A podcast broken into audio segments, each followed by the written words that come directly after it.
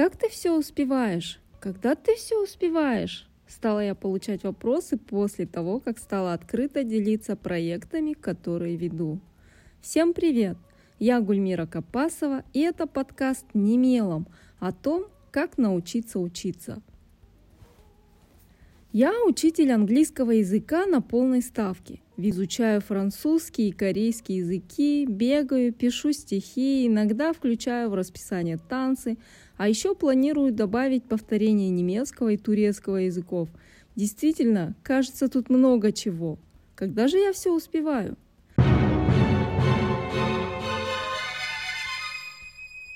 Сегодня разговор пойдет о важности дисциплины и о силе привычки, а также вы получите много полезной информации о том, как же все-таки делать много дел и научиться учиться легко.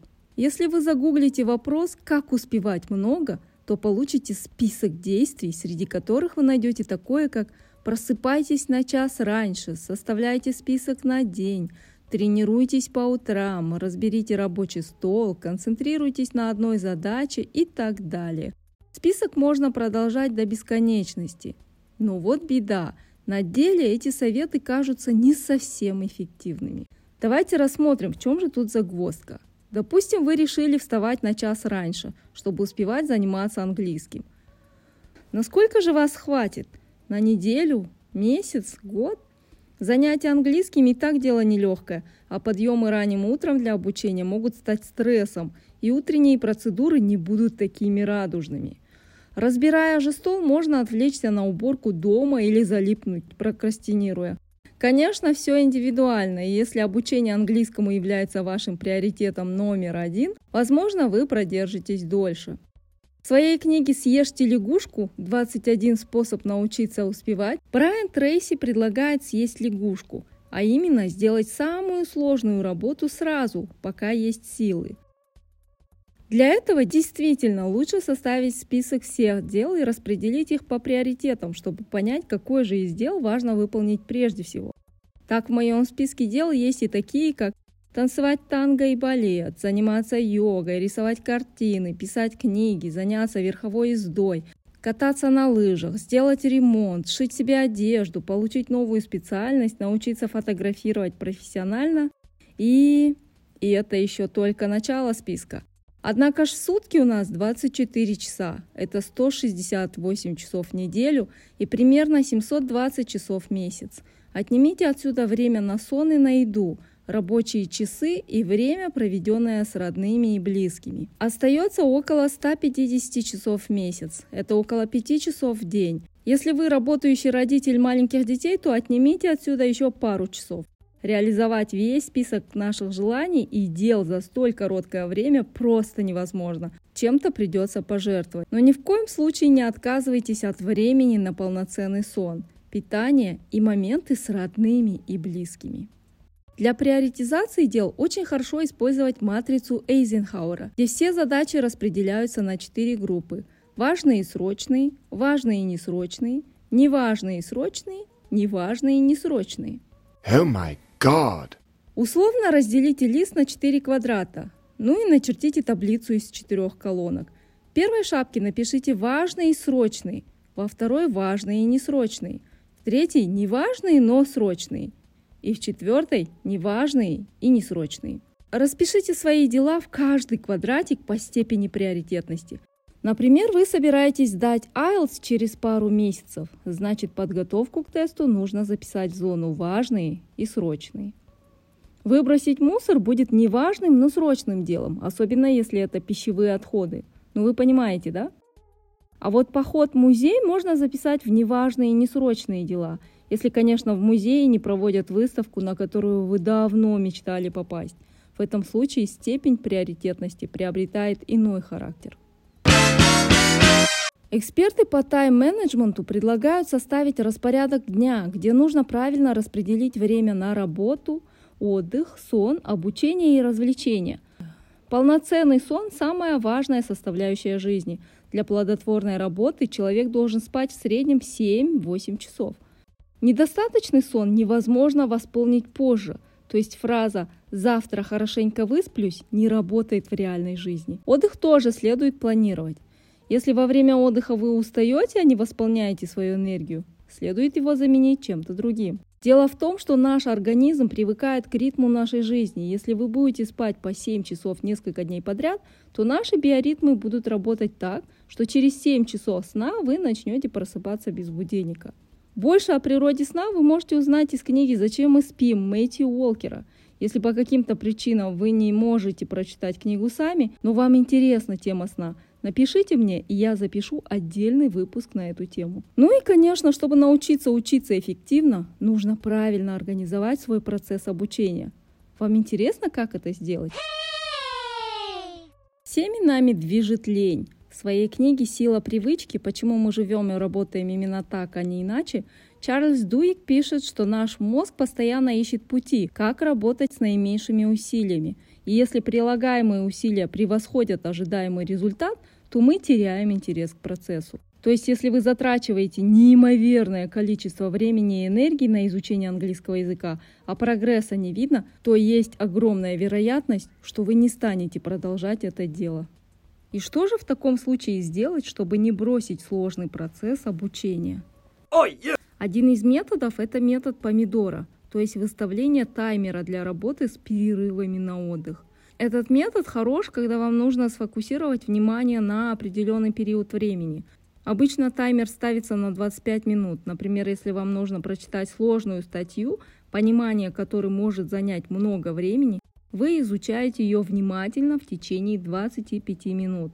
Затем в рассеянном фокусе можете пройтись глазами по прочитанному участку снова, или прикрыв глаза, отдохнуть, или сделать зарядку, или пройтись и размяться. В этот момент наш мозг работает в рассеянном режиме. Важно в это время не скроллить телефон и не зависнуть в Инстаграм. Для этого не используйте таймер на телефоне. Лучше купите таймер для кухни. Сегодня можно найти довольно недорогие интересные модели. Несколько таких 25-минутных подходов позволят без лишнего напряжения изучить материал. Но я лично не использую технику помидора, как-то не приходилось. Вместо этого я делю текст или задание на части и фокусируюсь, пока не выполню до выделенного участка.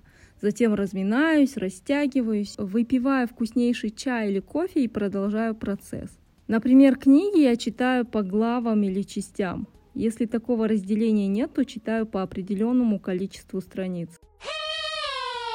Техника помидора не подходит мне тем, что она может отвлечь меня в тот момент, когда я наиболее сконцентрирована на процессе. Стараюсь, чтобы ничего не мешало, пока я наиболее сфокусирована. Однако, по словам экспертов, данную технику можно использовать для абсолютно любого вида деятельности, а именно творческой, познавательной и физической работы.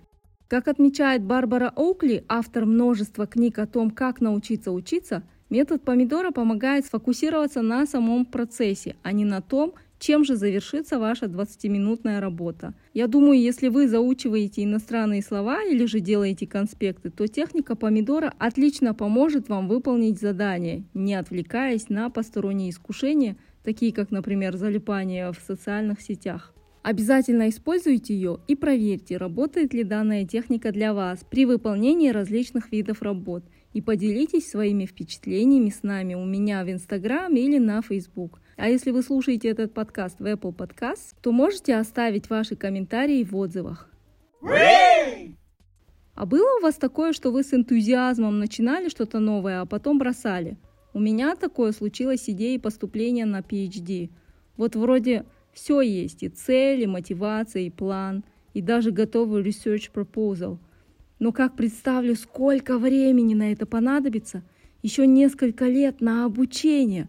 Так вот, останавливать то, что результат могу получить только через несколько лет. А все дело в том, что, как пишет Джеймс Клир, автор бестселлера «Атомные привычки», мы получаем удовольствие только если получаем немедленный результат. Если действие не приносит никакого удовлетворения, то нам незачем его повторять. Джеймс Клир предлагает нам схему четырех законов изменения поведения для того, чтобы привычка укоренилась, а также для того, чтобы довести процесс до конца. Yeah! Woo! Первый заключается в том, что привычке нужно придать очевидности.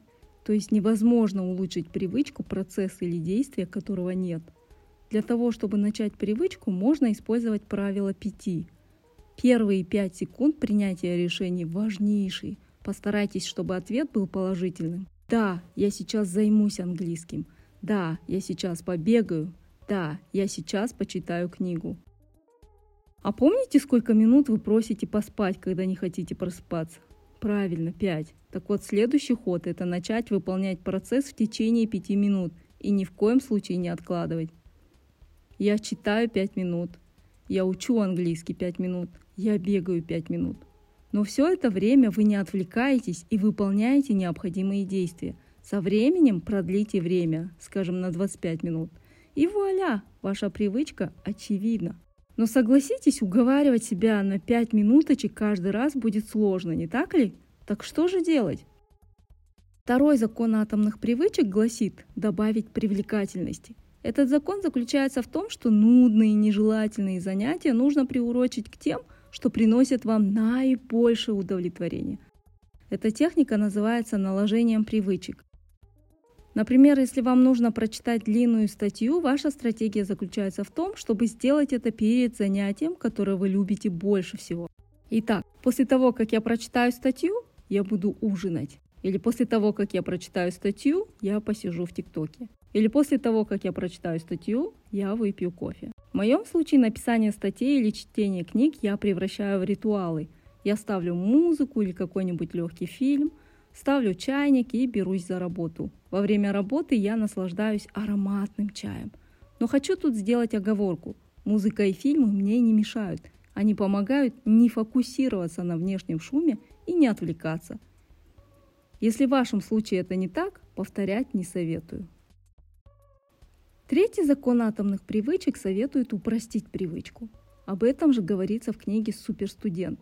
В начале нашего выпуска мы говорили о том, что наш мозг отказывается от любой сложной деятельности, поэтому нужно все подготовить или сразу действовать так, чтобы не делать лишние движения. То есть, если вам нужно бегать каждое утро, подготовьте спортивный костюм и кроссовки заранее, за ночь вперед. Если вам необходимо заниматься, подготовьте учебные принадлежности на рабочем столе, приберите рабочее пространство заранее. Тогда у вас не будет никакой причины прокрастинировать. В этом случае важно, чтобы рабочее пространство было отдельным от кухонного, чтобы вы действительно занимались, а не ели. Если вы готовите, то некоторые ингредиенты можно заготовить заранее. Например, я делаю полуфабрикаты, чтобы не готовить уставшее после работы каждый день. А чтобы читать каждый день, я оставляю книгу во вкладках, чтобы в следующий раз облегчить путь ее поиска. Кроме того, я синхронизирую ее, чтобы она была и на ноутбуке, и на телефоне. Так я имею привычку читать с любого девайса в любое свободное время. И помните, чем новее привычка, тем меньше времени на ее реализацию нужно затрачивать, то есть максимально упростить процесс. Четвертый закон атомных привычек – это привнести удовольствие. Новая привычка должна ассоциироваться с удовольствием – даже если результат не мгновенный, можно награждать себя после каждого процесса. Вы же помните, что удовольствие от процесса прямо пропорционально полученному результату. Как же награждать себя? Можно хвалить себя после выполнения определенных этапов процесса. Например, если вы читаете книгу, наградите себя, если прочли запланированное количество глав или страниц. Наградой может служить вкусный чай или можно придумать более действенные вознаграждения. Например, пообещайте себе купить часы Garmin, если вы бегун, и за каждый день тренировок откладывайте определенную сумму на специальный счет. Каждодневное пополнение и будет той самой наградой, и вы в предвкушении часов не станете откладывать тренировку. Такой трюк можно проводить с любым видом деятельности.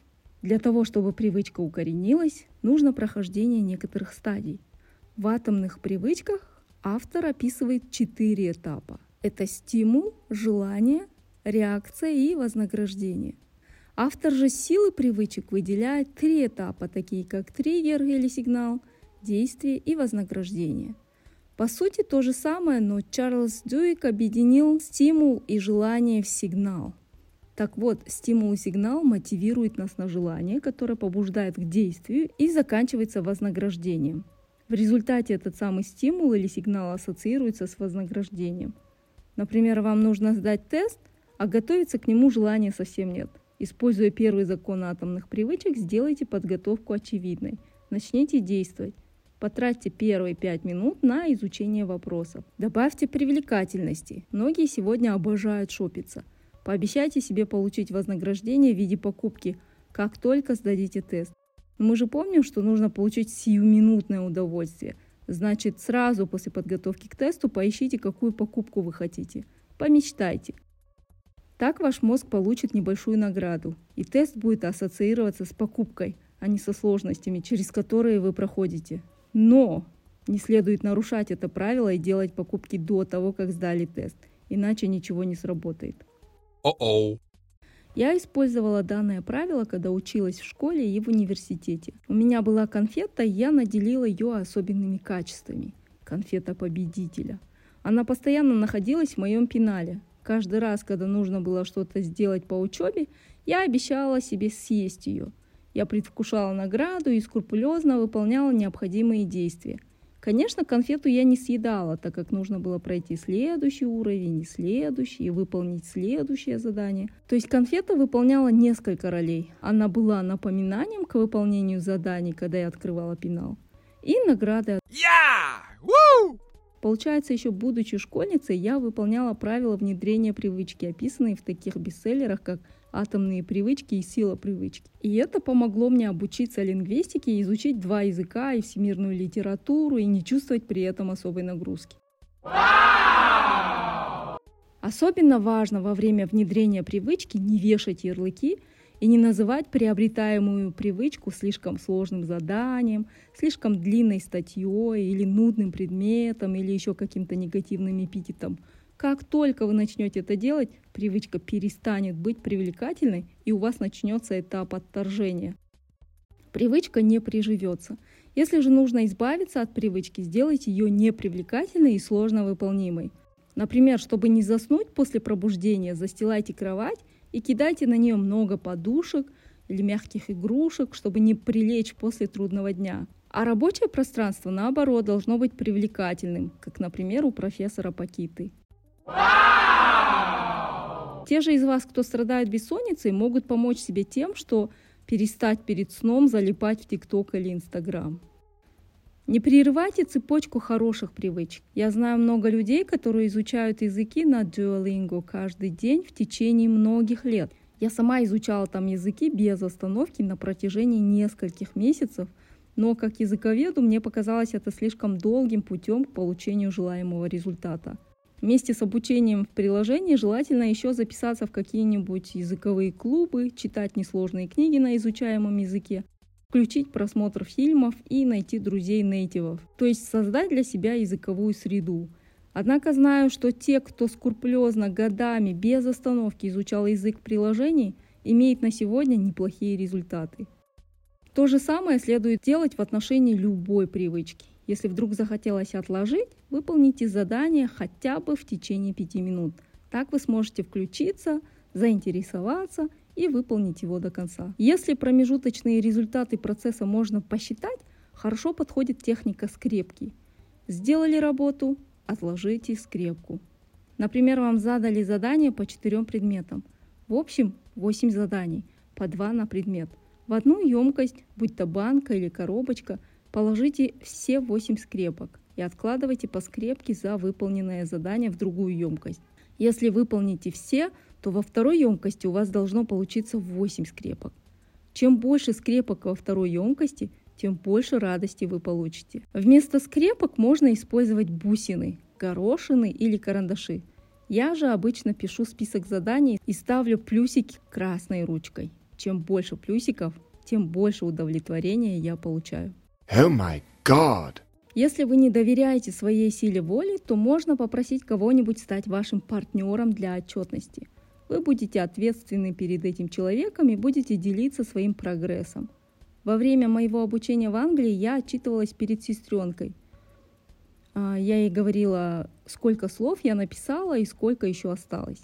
Поддержка сестренки и племянниц помогла мне закончить мои работы в срок – вы можете заметить использование такой техники у многих блогеров и экспертов, которые делятся со своими подписчиками списком своих дел и прогресса. Так, наряду с колоссальной поддержкой, они чувствуют большую ответственность за выполнение заданий и стараются выполнить максимум дел. И вернемся к вопросу лени. Мне, например, лень делать манты каждый раз, как я их хочу, поэтому я делаю заготовки. Мне лень тратить время на поиски предметов по дому, поэтому у каждой вещи свое место. Мне лень делать много за один день, поэтому я изучаю понемножку каждый день. Поэтому, если вам так же, как и мне, лень, делайте что-то чуть-чуть каждый день. Делайте вовремя, и вы увидите, что все дается легко. Делайте маленькие шаги в сторону вашей цели. Это лучше, чем не делать совсем. Ведь если вы приложите хоть половину силы или часть времени, вы получите на 50% больше результата. Если же не сделаете совсем, то прогресс за этот день составит ноль – а отсутствие же практики и повторения может наоборот привести к ухудшению результата. Запомните слова из атомных привычек, которые должны мотивировать вас в трудные времена. В маленьких изменениях скрыта мощь. Использование вышеуказанных техник поможет сделать обучение привычкой и получать от процесса максимум пользы и удовольствия – вы станете дисциплинированным человеком, кто успевает немножко больше, чем запланировал. А теперь давайте проверим, запомнили ли вы то, о чем я говорила сегодня. Попробуйте выделить основные тезисы.